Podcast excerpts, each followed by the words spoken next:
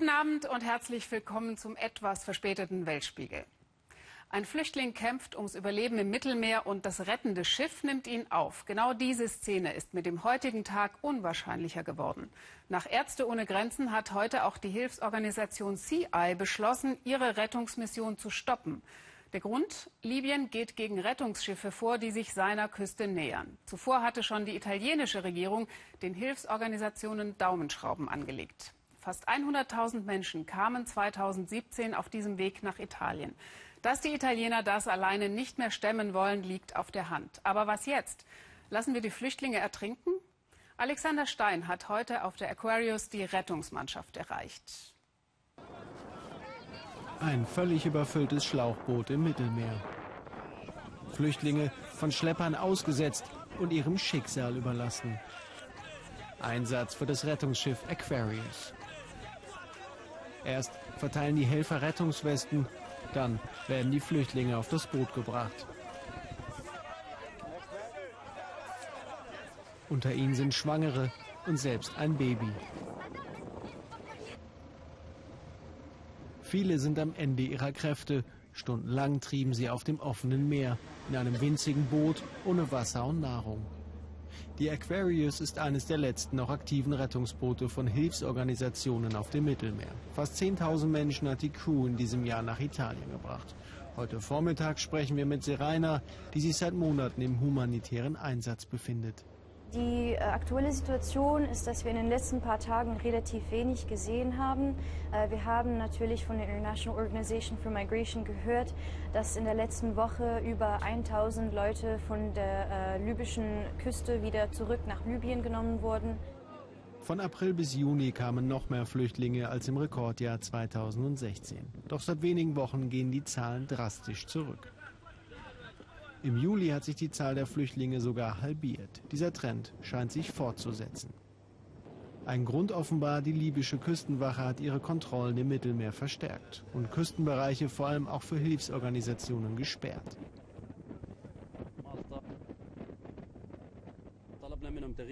Wir haben ein Schiff einer Organisation aufgefordert, abzudrehen, sich von dem libyschen Hoheitsgewässer fernzuhalten.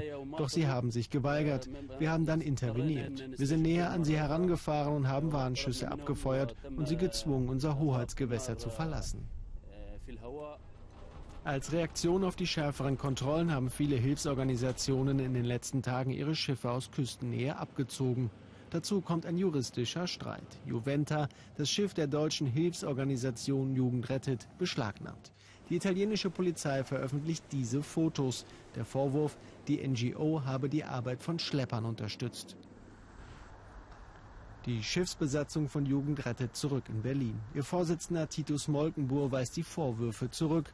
Die meisten Schlepper im Bild seien bewaffnet. Es gebe keine Zusammenarbeit mit ihnen. Aber wenn die Leute uns so nahe kommen, ein Versuch, freundlich zu sein. Weil uns ist lieber, dass sie uns zuwinken, als dass sie uns erschießen, ganz klar. Also so, da müssen wir immer auf die, auf die Sicherheit der Crew achten.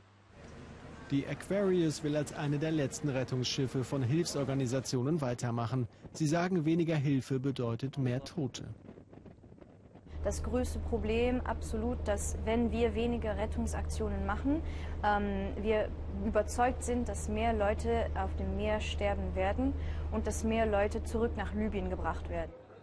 Libyen bekommt seit wenigen Wochen fast 50 Millionen Euro von der EU, um die Grenzen zu sichern. So sieht das dann aus. Wer Glück hat, landet in einem solchen Auffanglager. Dabei herrscht auch in Libyen Chaos. Zwei Regierungen und verschiedene Milizen kämpfen um die Macht. Schlepper nutzen die unübersichtliche Lage. In einem jetzt von der Hilfsorganisation Oxfam veröffentlichten Bericht heißt es, Foltervergewaltigungen, Zwangsarbeit seien an der Tagesordnung. In einem Fall ähm, war ein junger Mann aus Nigeria eingesperrt über mehrere Wochen in einem relativ kleinen Haus mit über 300 anderen Menschen. Und äh, die Verpflegung war enorm schlecht. Es gab kein Wasser, es gab äh, keine Toiletten und es gab für die Flüchtlinge nur Essensreste zu essen. Und der Mann berichtet, dass in der Zeit, wo er dort war, fünf äh, andere Menschen vor seinen Augen verhungert sind. Wer so etwas erlebe, habe das Recht zu fliehen, sagen die Helfer. Menschlichkeit müsse im Vordergrund stehen. Und äh, das entweder äh, im, auf dem Meer zu ertrinken oder in Libyen in, einer, äh, in einem Gefängnis zu sterben, nicht die äh, Lösung dieses Problems sind. Sie sagt, deswegen wollen sie und ihre Helfer weitermachen. In Berlin spreche ich jetzt mit Gerald Knaus, Wissenschaftler und Erfinder des Flüchtlingsabkommens mit der Türkei. Herr Knaus, was sagen Sie zum Rückzug mehrerer Hilfsorganisationen aus dem Mittelmeer? Ja, das hat sich angekündigt in den letzten äh, Wochen und Monaten. Und es ist auch nicht äh, die entscheidende Debatte. Die entscheidende Debatte führen wir seit vier Jahren in der EU. Und da ging es nicht nur um private, sondern auch um offizielle italienische oder europäische Schiffe. Und das ist die Frage, ob mehr Schiffe auf dem Mittelmeer helfen oder das Problem erst verursachen. Und meistens war es so, dass jedes Mal, wenn es zu katastrophalen Unfällen mit Hunderten oder Tausenden Toten kam, die europäische Öffentlichkeit wieder verlangt hat, mehr Schiffe hinzuschicken und nach einer Weile kam dann wieder der Druck, sie zurückzuziehen. Also eine Pendelbewegung, die am Kern des Problems vorbeigeht.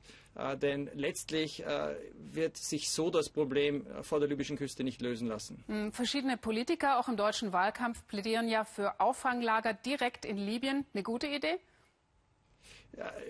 Das ist eine äh, Scheindebatte. Niemand in der Europäischen Union ist derzeit bereit, äh, Asylmitarbeiter nach Libyen zu schicken. Die wirkliche von der EU derzeit forcierte Lösung ist ein Wiederaufleben des äh, Abkommens, das die Italiener 2008 mit Gaddafi geschlossen haben.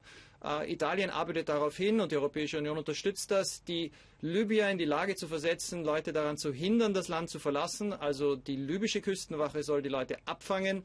Äh, libysche Grenzpolizisten sollen Leute daran hindern, Libyen zu erreichen. Das ist äh, ein sehr riskantes in vielerlei Hinsicht riskantes äh, Vorhaben, denn Libyen ist ein kaputter Staat, Milizen kontrollieren die Küstenwache, es gibt keine äh, Rechtsordnung, keine Justiz, die Zustände in den Lagern in Libyen sind eine Katastrophe. Aber darauf arbeitet derzeit die Europäische Union hin. Aber was wäre denn Ihr Alternativvorschlag? Es ist ohne Zweifel so, dass wir einen Weg finden müssen, dass weniger Leute sich in die Boote setzen. Äh, was wir vorschlagen, ist, dass die Europäische Union und Hilfsorganisationen weiter Leute retten, dass wir aber in der Lage sind, mit schnellen Asylverfahren und Abkommen mit Herkunftsländern äh, diejenigen, die kein Asyl bekommen, schneller in die Herkunftsländer zurückzubringen. Es ist auch wichtig, IOM weiterhin dabei zu unterstützen, Leute, die in Libyen sind, aus Libyen in ihre Herkunftsländer zurückzubringen. Aber die Idee, dass wir uns auf Libyen verlassen, ist absurd. Und das Geld, das derzeit überlegt wird, den Libyern zu geben, um ihre Sicherheitsorgane aufzubauen. Dieses Geld sollte man besser in die Herkunftsländer stecken, äh, im Gegenzug dafür, dass sie diejenigen zurücknehmen, die kein Asyl bekommen. Da ließen sich die Zahlen ebenfalls reduzieren, aber es ist natürlich nicht so elegant und einfach, wie zu sagen, die Libyer halten uns alle vom Leib. Vielen Dank, Herr Knaus, für diese Einschätzungen nach Berlin. Vielen Dank. Auch sie riskieren ihr Leben, allerdings nicht auf dem Meer, sondern in steilen Felsen. Die Bergbewohner im Norden Nepals, genauer gesagt im Dorf Golche Nampu. Sie klettern in schwindelerregende Höhen auf der Suche nach Honig. Klingt erstmal merkwürdig, ist es aber nicht, denn es geht um wilden Honig. Und den produzieren die Felsenbienen im Himalaya. Ihn aus den Waben zu holen, das trauen sich nur die mutigsten. Der Honigjäger, den unser Korrespondent Markus Spieker begleitet hat, hat das Abenteuer diesmal nur knapp überlebt. Die Luft ist dünn, die Baumgrenze fast erreicht. Die Natur hat das Dorf Goldchen Nampu mit Schönheit beschenkt, aber auch mit Grausamkeit heimgesucht. Vor zwei Jahren bebte die Erde, alle Häuser stürzten ein. Der Dorfälteste hat seines inzwischen wieder aufgebaut, aber er und seine Mitbewohner trauern noch über die 20 Toten. Darunter auch zwei Männer, die als unersetzlich galten. Seit ihrem Tod ruht der wichtigste Brauch des Dorfes. Unsere zwei Honigjäger sind bei dem Erdbeben getötet worden. Auch ihre Ausrüstung wurde zerstört. Doch morgen wollen wir einen neuen Anlauf starten. Früher wurde zweimal im Jahr Honig geerntet, schon lange bevor die 90-jährige Mutter des Dorfältesten geboren wurde. Ich erinnere mich, dass die Ernte immer reichlich ausfiel. Zum Essen ist der Honig allerdings zu stark. Wir haben ihn als Medizin benutzt, für Menschen und für unsere Tiere. Noch immer ist die Nachfrage groß, vor allem im benachbarten China, wo der Honig als Wunderdroge gilt. 50 Euro gibt es dort für den Liter. An dieser Strickleiter soll der Honigjäger zu den Waben hinabklettern, aber noch ist er nicht da. Er kommt von außerhalb, der letzte seiner Zunft in der ganzen Region. Am späten Abend taucht er endlich auf. Er ist den Gebirgspfad in der Dunkelheit gegangen. Aber Mut gehört ja zu seiner Arbeit, der vielleicht gefährlichsten im ganzen Land.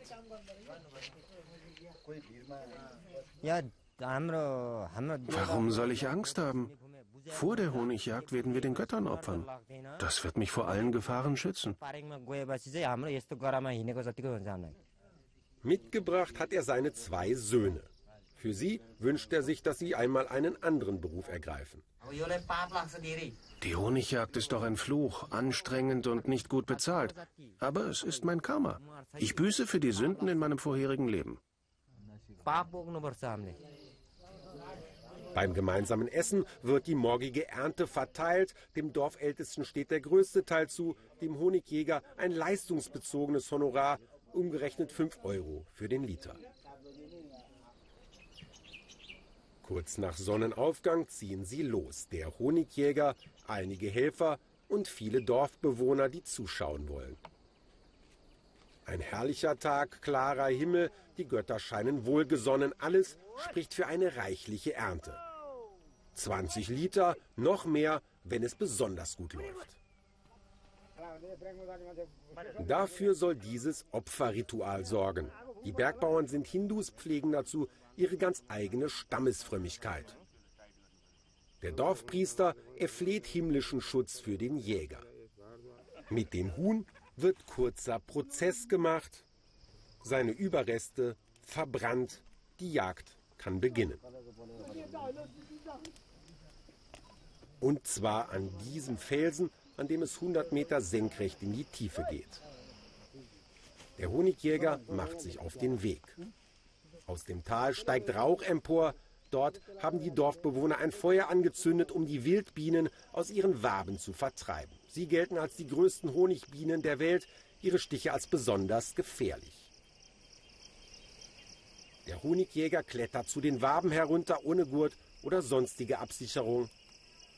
Mit einem Stock stößt er die erste Wabe ins Tal, wo sie von den Dörflern aufgefangen wird.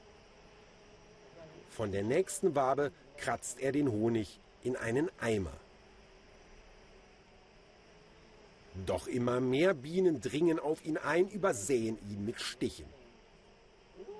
Der Honigjäger muss die Flucht ergreifen.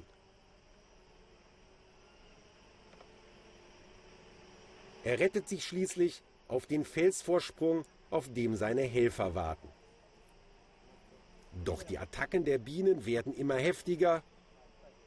Der Jäger bricht zusammen. Oben auf dem Felsen bricht Panik aus. Wie bekommt man den Honigjäger wieder nach oben?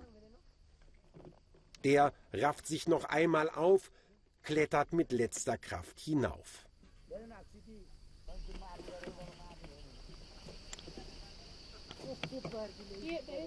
Immerhin, er hat überlebt. Sein Sohn ist erleichtert, er selbst wütend.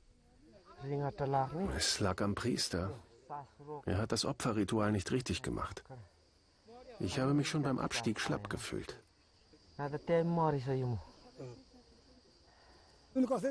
So ein Quatsch. Das Ritual war das gleiche wie immer. Es lag am Feuer. Das war zu klein und erzeugte zu wenig Rauch, um die Bienen zu vertreiben.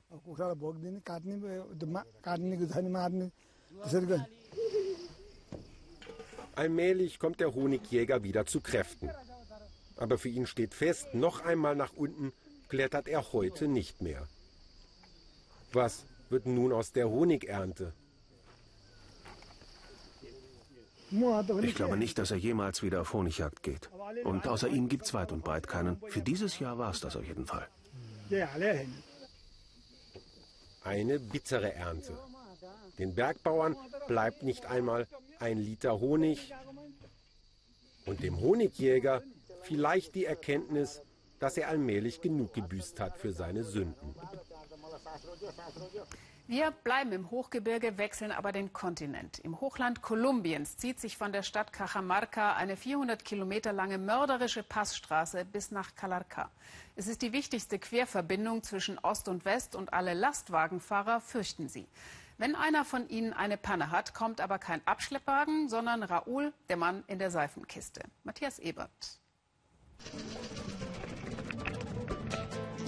Abwärts, knapp überm Asphalt. Kein Vergnügen für Raúl und Gilberto, sondern ihr Job. Balineros, fliegende Mechaniker auf der Passstraße La Linea. Vor Arbeitsbeginn wird geputzt und geprüft. Funktioniert die Lenkung? Sind die Kugellager blockiert? Dieses Stück Reifen haben wir am Anfang um jedes Kugellager getackert.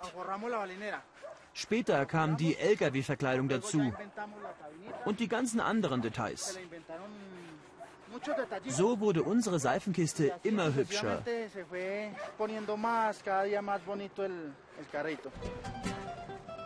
Dann der erste Auftrag, 400 Höhenmeter weiter unten. Das sind die Bremsen mit eigener Körperkraft und alten Autoreifen. Dieser LKW hat den Geist aufgegeben. Raouls Diagnose? Der Turbo. Bevor das Ersatzteil kommt, können Raúl und Gilberto nicht anpacken. So ist La Linea. Du musst Geduld haben. Mal hast du Glück, mal nicht. Wenn du Pech hast, bleibst du auf der Strecke liegen. Da bilden sich unendliche Staus. Auf 3200 Meter Höhe, La Linea. Die Passstraße, so etwas wie Kolumbiens wirtschaftliche Schlagader. Sie sichert Raúl und Gilberto das Überleben. Genauso wie Alfredo. Er zeigt an, wer in dieser engen Kurve fahren kann und wer nicht. Alle nennen ihn liebevoll menschliche Ampel. Dankbar hinterlassen die Trucker stets ein paar Cent. Ein Stück weiter oben kam ein Fahrer mit dem Schrecken davon. Andere Unfälle enden im Wochenrhythmus tödlich. Die Bremsen erhitzen sich und geben ihren Geist auf. Es gibt Überschläge und Abstürze. Viele Unfälle. Auch Stunden später fehlt der Ersatzturbo. Der Fahrer lässt sich in der Zwischenzeit ein Mittagessen kommen. Köchin Flor Velandia versorgt sie alle. Die Fahrer und die Balineros.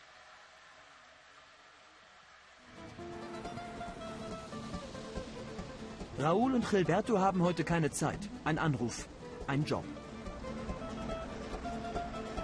Ein LKW voller Backsteine zieht sie zum Einsatzort. Diese Art der Mitfahrgelegenheit hat Tradition. Früher geduldet auch von der Polizei, doch die kontrolliert jetzt, klagen Raúl und Gilberto. 600 Höhenmeter weiter oben. Das liegen gebliebene Auto. Ein Fall für die fliegenden Mechaniker. Die Jungs haben sogar Werkzeuge dabei. Ich bin überrascht. Ich dachte, wir müssen hier erstmal lange auf Hilfe warten. Für Raúl und Gilberto eine einfache Aufgabe. Das Auto ist überhitzt. Schlauch wechseln, Kühlwasser nachfüllen. Davon leben sie. 400 Euro im Monat verdienen die Balineros. Noch. Denn ihre Arbeitskraft und auch die der Lkw-Wäscher am Pass wird wohl bald nicht mehr gebraucht.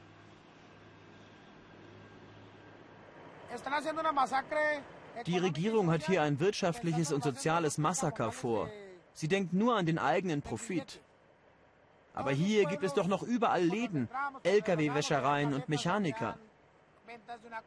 Die sterben jetzt nach und nach aus. Denn weiter unten wird gebohrt. Ein Tunnel, 16 Kilometer lang quer durch den Berg.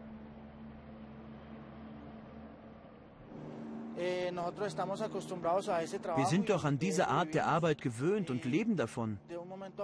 Von einem Moment auf den anderen soll all das wegfallen. Wir wissen nicht, was wir tun sollen. In einem Jahr wird vor Raouls Haustür kein LKW mehr vorbeifahren. Dann muss er mit seiner Familie wohl umziehen. Das Ende der Mechaniker in Seifenkisten. Wenn Sie VW und Skandal hören, denken Sie vermutlich Diesel manipulierte Abgaswerte. Bei uns geht es heute aber um einen Skandal lange vor dem aktuellen. VW do Brasil, das war eine der ersten Erfolgsgeschichten des Konzerns im Ausland in den 50er Jahren. Dass Volkswagen jahrelang mit der brasilianischen Militärdiktatur kooperiert hat, haben wir in der ARD erst kürzlich berichtet. Doch die Recherchen unserer Kollegin Stefanie Dott gehen weiter. Eine Rinderfarm hat sich VW geleistet im brasilianischen Bundesstaat Pará mitten im Amazonasgebiet. Und zwar auf Kosten von Arbeitern, die dort quasi in Zwangsarbeit schuften mussten. Der damalige Chef, ein Schweizer, offenbar mit reinem Gewissen. Graubünden in der Schweiz. Noch liegt Schnee, als wir den Mann finden, der Volkswagen einst einen Traum verwirklichen sollte. Den Traum vom Einstieg in das weltweite Fleischgeschäft. Er lebt wieder in der Heimat mit seiner brasilianischen Frau. Friedrich Georg Brügger, 79, teilt seine Erinnerungen gerne. Schade, die Qualität hat mit der Zeit etwas gelitten, ne? vor allem die Farbqualität. Ne? 1973 kaufte das Unternehmen Wald. 140.000 Hektar am äußersten Südrand des Amazonasgebietes. Alle Verantwortlichen wissen, was eine Firma von der Größe des VW-Konzerns unternimmt, regt an zur Nachahmung. Der Schweizer Agronom wurde von Volkswagen in den Amazonas geschickt. Der erste Schritt? Großflächige Rodungen. Das Ziel? Der Aufbau einer gigantischen Rinderfarm. Für mich ist da, war das eine wunderbare Zeit das, was ich mir eigentlich immer geträumt habe als, als Jung. Brasiliens Amazonasbecken, Bundesstadt Mato Grosso. Bis heute leben hier einige der Leiharbeiter, die damals für VWs Rindertraum den Urwald rodeten. Hier hören wir ganz andere Erinnerungen. Kein Mensch sollte so etwas erleben müssen. Nicht einmal ein Tier darf man so behandeln. So vollkommen unmenschlich. Es geht um dieselbe Zeit, dieselbe Farm. Für den Manager war sie ein Paradies, für die Arbeiter die Hölle. Sie wollen uns ihre Geschichte erzählen, zum ersten Mal. Wir dachten, dass es ein super Job sein würde. Gutes Geld, ein guter Deal. Aber dann kam alles ganz anders. Es ist der 20. Januar 1983, als ein Arbeitsvermittler die jungen Männer anspricht. Sein Deal mit VW? Er kümmert sich um die Rodung. Das Wie ist egal. Also beschafft er Tagelöhner. Die jungen Männer steigen auf die Ladefläche des LKWs und fahren mit. Nach zwei Tagen Fahrt erreichen sie die Farm. Hier steht noch ein Kreuz aus Holzstämmen von damals. Im Dorf leben heute etwa 200 Familien. Die Schule trägt immer noch den Namen des damaligen VW Brasilien-Chefs. Geblieben sind auch die Reste der Viehgatter, die Volkswagen einst aufstellen ließ. Als wir damals ankamen, hat der Arbeitsvermittler uns die Lkw-Fahrt berechnet. Essen konnten wir nur zu hohen Preisen kaufen. Und als wir 100 Hektar gerodet hatten, hatten wir absurd hohe Schulden bei ihm. Er sagte, ihr wollt gehen? Nein, jetzt müsst ihr eure Schulden abarbeiten. Die Männer sitzen in der Falle. Sie sind der Gewalt der bewaffneten Arbeitsvermittler ausgeliefert. Sie haben die Arbeiter geschlagen mit einem Spanngurt und so die Leute zur Arbeit gezwungen. Ein Junge hat zu fliehen versucht. Die Aufpasser sind hinter ihm her und haben ihm ins Bein geschossen. Wenn man von alleine gesund wurde, war gut. Wenn nicht, dann starb man halt. Sowas haben wir oft gesehen. Tote, so erzählen die Arbeiter, wurden in diesem Fluss entsorgt.